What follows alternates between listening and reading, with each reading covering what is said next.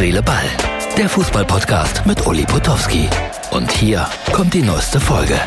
Herz, Seele, Ball, Freunde. Das ist die Ausgabe für Mittwoch. Jetzt ist es Dienstagabend. Blick zur Uhr, 21.15 Uhr. Äh, ich weiß nicht, wie es bei euch ist. Stellt ihr euch den Wecker? Guckt ihr um 2 Uhr Deutschland gegen Mexiko? Also ich höchstens, in meinem Alter muss man nachts, ich verrate euch ein Geheimnis, häufiger mal zur Toilette. Und wenn ich dann um zwei Uhr wach werden sollte, aus diesem Grund, dann würde ich vielleicht mal eine Viertelstunde reingucken.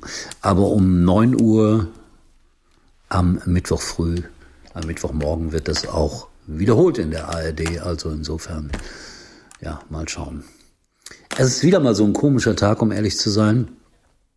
Nach den Ereignissen in, in Belgien, unweit des äh, Brüsseler Heisel-Stadions, wo ich ja selbst auch einmal eine Katastrophe live miterlebt habe, wurden schwedische Fußballfreunde offensichtlich erschossen. Und äh, es wird einmal mehr deutlich, wie unwichtig Fußball ist. Terror in Belgien, Spielabbruch, völlig egal.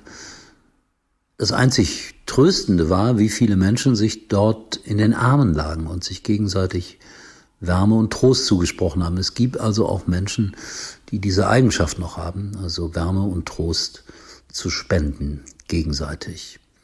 Und ich sage das äh, schon seit ein paar Tagen, seit ein, seit ein paar Wochen eigentlich immer.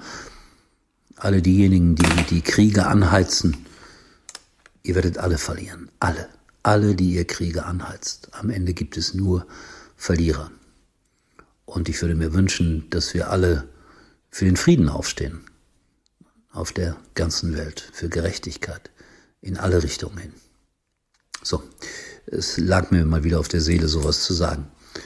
Ähm, Martin Kreh, da werden wir jetzt einen gewaltigen Stimmungsbruch erzeugen, liegt in einer Liste der 20 härtesten Schüsse der Welt auf Platz 12 mit 139 gemessenen Stundenkilometern. Und äh, was das Verrückte daran ist, äh, das wurde 1987 gemacht in meiner Sendung oder in unserer Sendung Anpfiff bei RTL.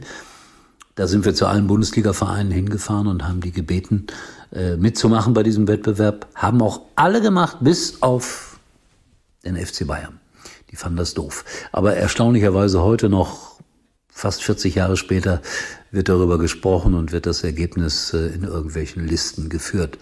Äh, so schlecht und so schlimm kann es da nicht gewesen sein, aber so eine Erinnerung, die mir heute wieder aufgeploppt ist, als ich äh, diese Liste irgendwo im Internet gefunden habe. Ja, die Europameisterschaftsteilnehmer, die nehmen zu. Ich werde gleich ein bisschen The Zoom gucken. Hoffentlich habe ich es richtig ausgesprochen. Mal sehen, wer sich heute noch möglicherweise qualifiziert. Und dann schauen ja auch schon viele wieder auf die WM-Vergabe für 2034. Das hat zwar noch mehr als zehn Jahre Zeit, aber wie schnell gehen zehn Jahre um? Äh, Saudi-Arabien wird wohl Ausrichter dieser Weltmeisterschaft werden.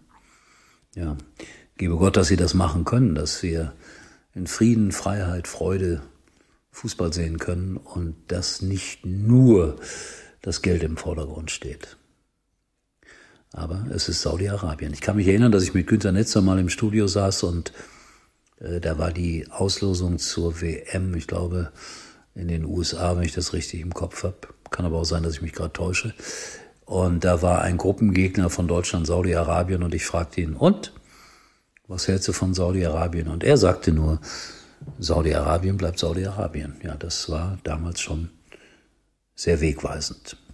So, jetzt oder war es für die WM in Italien? Ist auch egal. Äh, ich verabschiede mich äh, mit dem Gedanken, um zwei vielleicht doch wach zu werden, die innere Fußballuhr.